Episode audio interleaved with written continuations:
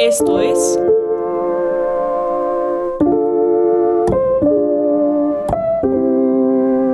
El podcast donde hablamos sobre temas de sustentabilidad, los retos que enfrentamos y la importancia de tomar acción. ¿Qué tal? Sean bienvenidos de nueva cuenta a este su podcast Contrarreloj. Este episodio, bueno, después del episodio pasado, ah, platicamos acerca de los resultados de la COP20 26, perdón, eh, para México. En este episodio lo, veremos de manera mucho más general y estaremos platicando con respecto a los resultados de la COP26, pero en general, esto no lo hago solo, me acompaña aquí eh, Monse Flores. Monse, ¿cómo estás? Hola, Parra, muy bien, muchas gracias. Qué bueno, qué bueno. Y bueno, vamos a platicar acerca de la COP, la conferencia de las partes, en inglés Conference of the Parties. Y bueno, vamos a hablar acerca de, bueno, ¿qué significa esto? ¿Qué es la COP?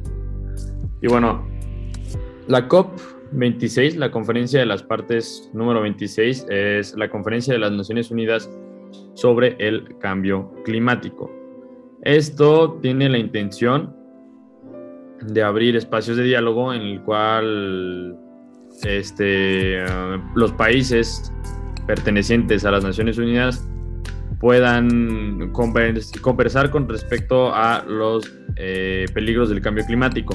Pero para esto, bueno, vamos a dar un poco de contexto acerca de la conferencia de las partes, empezando por saber que, bueno, esta es la cumbre anual que se realiza, eh, que realiza la Convención Marco de las Naciones Unidas sobre el Cambio Climático, y aquí se reúnen los 196 países miembros de el eh, de la Asamblea General de las Naciones Unidas junto con la Unión Europea. Eh, y estas son, digamos, todas las partes o parties en inglés que conforman eh, la COP. La primera COP que se llevó a cabo en la historia fue la COP 1. Vaya, digamos, no es muy complicada esa situación. Se llevó a cabo hace 21 26 años, perdón y se celebró en Alemania, específicamente en Berlín, en marzo de 1995. A partir de ahí se empezó a reunir en Bonn la conferencia de las partes, donde está la secretaría. Sin embargo, eh, a partir de años atrás se ha empezado a, a ver unos cambios con respecto a esto y, encontramos diferentes lugares en los cuales se ubican la COP. Por ejemplo, 2019 fue en Chile, Madrid. Eh, igualmente este año se llevará a cabo en Glasgow, Escocia. Y bueno, un poco más de contexto acerca de la COP es que, eh, bueno, el, preámbulo de la COP aparece en 1979 en Ginebra, donde se llevó a cabo un programa mundial de investigación acerca del clima organizado por la ONU eh, específicamente y encargado de ello estaba la Organización Meteorológica Mundial y el Programa de las Naciones Unidas para el Cambio eh, para el medio ambiente, perdón, NUMA. En 1988 crean el panel intergubernamental sobre el cambio climático y después su primer informe em, busca hablar acerca de la responsabilidad humana del cambio climático y a partir de ahí se lleva a cabo el desarrollo de la Convención Marco de las Naciones Unidas sobre el cambio climático que se lleva a cabo en la COP. La primera cumbre de la Tierra, esta es, digamos, la primera COP no oficial, se llevó a cabo en, Río de Janeiro, en Brasil, en 1992, y fue el paso importante, crucial para que las negociaciones internacionales acerca del clima se, se dieran, y a partir de aquí es donde se firma eh, la Convención Marco de las Naciones Unidas para el Cambio Climático, y a partir de su ratificación es que comienza a entrar en vigor. La COP cada año se celebra, y este año ya concluyó, empezó el 13 de 13 eh, de octubre del 2021 y terminó el día 12 de noviembre. Y bueno, vaya que se llegaron a, algunos acuerdos que en un momento más discutiremos, pero Monse, con respecto a este, a este contexto general de la COP, ¿qué opinas al respecto de manera general de la COP y, qué esperanzas tenías eh, al respecto? ¿Qué declaraciones se dieron al inicio? Platícanos un poco al respecto. Pues creo que es fundamental que cada año se lleven a cabo estas convenciones, más que nada porque pues, el cambio climático y la situación actual del medio ambiente es ya crucial, ¿no? O sea, ya no podemos esperar a que se hagan estas reuniones cada cuatro años, cada diez años. Tanto así es la urgencia que se tiene que hacer cada año y yo creo que está bastante bien. Eh, y pues bueno, eh, en, estos, en estas convenciones llegan a acuerdos. Más que nada discuten la situación global, ¿no? Cada día, cada año empeora o mejora la situación. Entonces, estas convenciones, como bien decía eh, Parra, suelen discutir qué ha pasado y qué vamos a hacer, ¿no? ¿Qué vamos a hacer nosotros como, como acuerdo en la ONU? Entonces, bueno, en la COP26, en esta que pasó hace poquitito, este, primeramente, pues se instó a los países, más que nada, desarrollados a duplicar sus fondos a los países en desarrollo, pues para ayudarles en el cambio climático. Como bien sabemos, em, los países desarrollados son los que más contaminan, eso no es una novedad, pero pues como los países en desarrollo no tienen bastante financiamiento, es necesario que, bueno, esto lo vamos a discutir un poco más después, pero pues sí, prácticamente se les se les insistió, se les insistió, perdón, a comprometerse a ayudar a estos países. Otro, otro compromiso que hicieron es que los países tienen que actualizar el año entrante sus metas de reducción de carbono para el 2030. Es decir, siempre hacen en cada país individualmente de la ONU eh, sus estadísticas sus planes a futuro, eh, principalmente para, pues, para tener un balance en el medio ambiente, pero pues aquí ya se les como, se les insistió, se les reiteró que lo tienen que hacer para mitigar pues el carbono que están produciendo, ¿no? Otro acuerdo que llegaron a cabo es este un llamado para reducir el carbono igual como fuente de energía y también de los combustibles fósiles ineficientes. De hecho, hubo una noticia aquí en México, no estoy tan bien enterada, pero por lo que sé es que AMLO, creo, quería volver a la a los combustibles fósiles, especialmente al carbono. Y pues yo creo que ya se le regañó, ¿no? O sea, en esta convención literalmente les dijeron, reduzcan, ya no lo hagan, ya no lo tienen que hacer y pues ya, o sea, es un acuerdo y esperemos que pues nuestro presidente AMLO se lo cumpla. Eh, otro... Ajá, sí, sí, sí, perdón.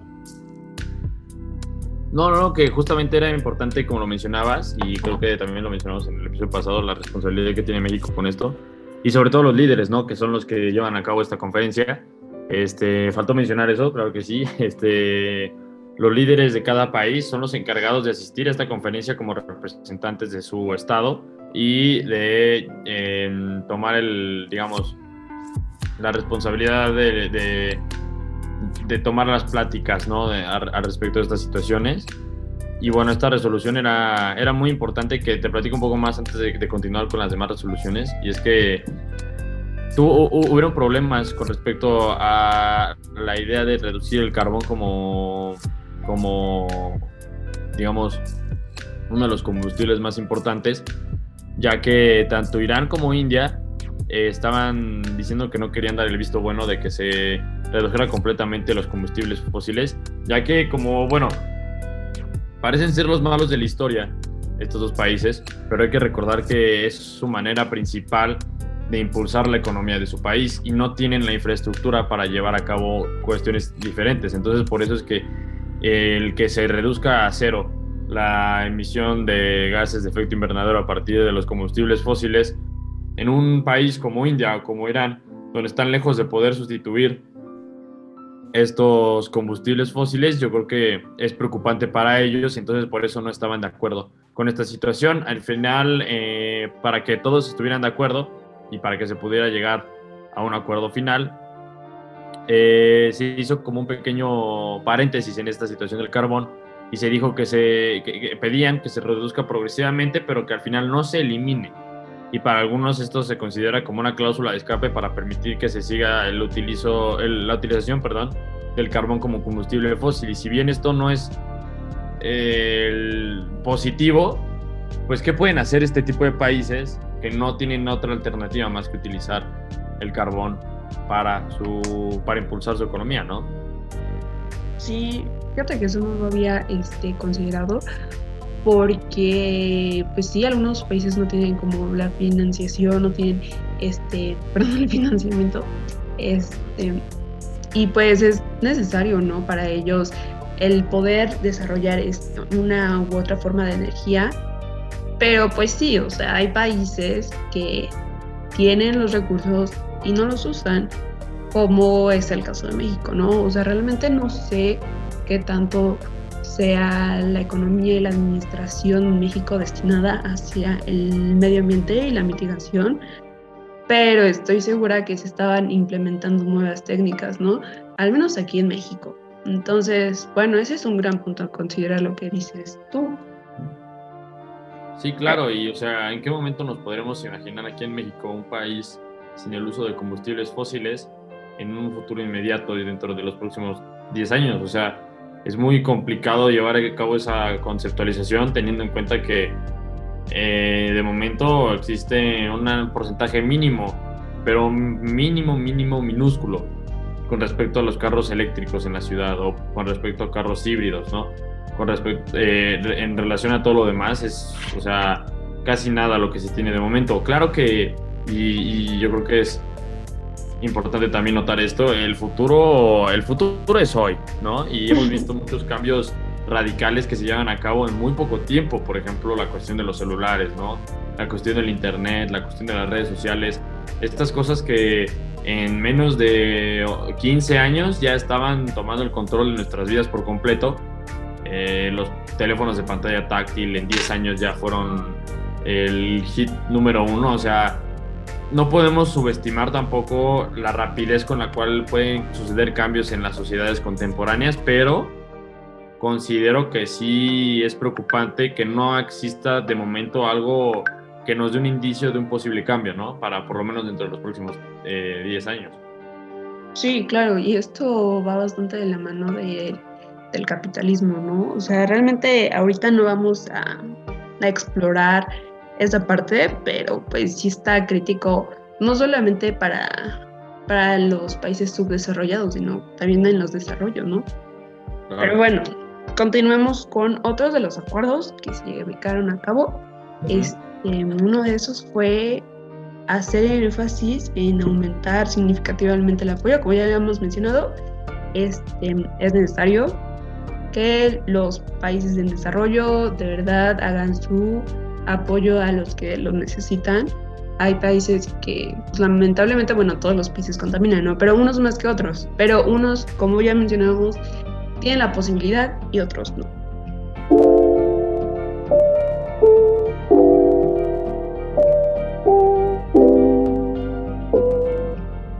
Bueno, y pues ya como todos habían esperado, nuestra pregunta detonadora es, ¿Qué tan eficaces son estas reuniones y pues si abren la posibilidad de generar un cambio aún? ¿Y tú qué crees, Parra? Cuéntame tu opinión.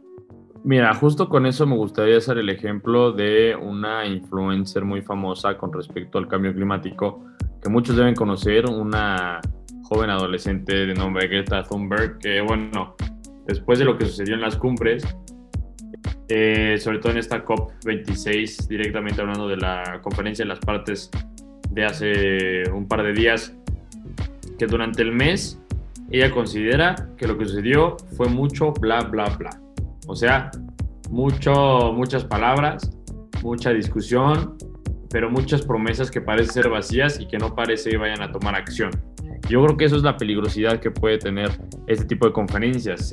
han, han habido 26 de estas y de las 26 han salido pocos acuerdos de los cuales el, por lo menos las Naciones Unidas pueden sentirse orgullosos con respecto a los cambios que han hecho, estos cambios específicos, digo, estos acuerdos, perdón. Por ejemplo, yo creo que el Acuerdo de París es lo más cercano un cambio positivo y un cambio tajante en la reducción de combustibles fósiles y de contaminantes en, en, el, en, el, mundo, pero fuera de eso, digamos, no, hay, no han habido eh, cambios, propuestas, eh, documentos redactados y vinculantes que obliguen a los países a moverse o activarse de la manera que lo fue el Acuerdo de París y eso es preocupante porque esta es la situación que se presenta en, el caso de esta COP26 eh, que bueno, obviamente dentro de lo que de lo que se mencionaba, el, obviamente el, el secretario general de la ONU, eh, Antonio, Antonio Guterres, hablaba con respecto a que la principal prioridad debe ser limitar el incremento de temperaturas globales a solo 1.5 grados Celsius por encima de los niveles preindustriales, que bueno, de momento está en 1.1 grados Celsius, y que la peligrosidad de esto es, puede llegar a ser, como lo hemos platicado, un punto de inflexión para la raza humana. Y el problema general está que los países ricos, entre ellos Estados Unidos, Canadá, Japón y gran parte de Europa occidental, representan el 12% de la población mundial, pero son responsables también del 50% de todos los gases de efecto invernadero que se han relacionado con el cambio climático durante los últimos 170 años. Entonces, estos países son los mayores responsables y son los que menos se quieren responsabilizar de los atroces cambios a la atmósfera que están provocando y que han provocado durante las épocas industriales, a partir de, como lo mencionaba aquí, este, la revolución industrial de 1850. Entonces, si, estas, si bien estas cumbres pueden ser efectivas, donde más radica su efectividad es el compromiso y además la acción tomada por los países dominantes, por los países que más generan estas circunstancias y por los países que más control tienen en el mundo el día de hoy, que son estos, como lo mencionamos, digamos, casi casi gigantes, ¿no? De la, de la sociedad global. Sí, justo, y, es lo que más da coraje porque yo he visto tantos mitos, o sea, de verdad que desde chiquita como que me han entrado esas ideas de que los países más contaminantes son los este, subdesarrollados, ¿no? Y yo sí me la creí, o sea, tengo que admitir que en, algún momento se decía, no, qué mala onda, ¿no? Y sí contaminan, pues, ¿no? Igual que todos. Claro. Pero las dimensiones son muchísimo, o sea, ni siquiera se comparan, ¿no? Y aquí está como esta, igual como esta crisis, ¿no? De lo que se mencionaba también antes, ¿no? Del dinero, o sea, del dinero lamentablemente ahorita nos está dando las cosas. No debería ser así, pero pues es lo que está sucediendo en el, en el mundo real. Igual lo que mencionabas al principio de eh, la influencer de Creta, creo que tiene mucha razón. O sea, yo sí he visto igual como tú lo decías, que se hacen muchísimas conferencias, muchísimas pláticas, ¿no? hasta se hacen los reportajes de las emisiones, los inventarios, los acuerdos, pero ahí se queda. O sea, está bien que hagan eso, pero debería de trascender, ¿no? O sea, estas conferencias, ¿para qué sirven? ¿Sirven nada más para discutir, para llegar a un acuerdo o para hacer un cambio, ¿no? O sea, ahí va como la, la pequeña línea, la pequeña diferencia. Si realmente estamos nada más dialogando, así como tú y yo, ¿no? Tú eres Estados Unidos, yo soy México, y ya, ah, bueno, sí, bueno, sí, para, yo voy a reducir mi carbono y tú, pues, pues también, ¿no? Échale ganas e inténtalo. No, ya no se trata de eso. Hazlo porque es lo que se tiene que hacer ahorita ya, porque si no, no vamos a llegar a ningún lado. Ajá, ya no se trata de una plática de café, de té, sino de realmente me voy a comprometer. Pero aquí la cosa es de que es un tema muy complicado porque no puede haber como sanciones como tal, tampoco castigos, ni, ay, ¿por qué no lo hiciste? Pues al final el castigo que va a haber va a ser para todos y nos va a tocar. Entonces, como que, al menos a mí personalmente, sí me da bastante impotencia ese, ese lado. Eh, ahí es como que es impotencia, porque tú como ciudadano sí puedes hacer cosas, pero no a la dimensión a la que tu gobierno. Entonces, sí hay como una problemática bastante grande, porque la, los gobiernos no, no están entendiendo, no se les está castigando, no se les están sancionando no tienen una visión clara de lo que está pasando. O sea, realmente mi opinión, mi opinión personal, es que todo, todo esto gira alrededor de intereses económicos, ya no va en intereses ambientales. Y siento que, bueno, creo que si no centramos nuestros intereses en nuestras prioridades, o sea, sin planeta, sin agua, con, este, con los efectos que nos va a traer, o sea, realmente vas a perder más dinero de lo que estás ganando ahorita. Entonces, sí es como un, un poco irónico, ¿no? Como todo este ciclo. Pero bueno, o sea, yo estoy de acuerdo contigo, de acuerdo con Creta, de acuerdo con todo de que ya no se trata de, de hablarlo, ya se trata de hacer algo. O sea, está bien que se hagan estas pláticas, pero no sé, Está muy complicado. ¿Tú qué, qué opinas? Yo considero que sí está. Está muy complicado. Ah, estas conferencias tienen que empezar a tomar acción y que de alguna forma se penalice a, las, a aquellos que no cumplen. Que. Esto fue Contrarreloj. Que se busque penalizar a las grandes potencias que no están haciendo el esfuerzo necesario para hacer un cambio. Pero bueno, vamos ahora a hablar nosotros eh, acerca de nuestros tips nuestras recomendaciones que pueden hacer ustedes, que se puede cambiar al respecto de toda esta situación.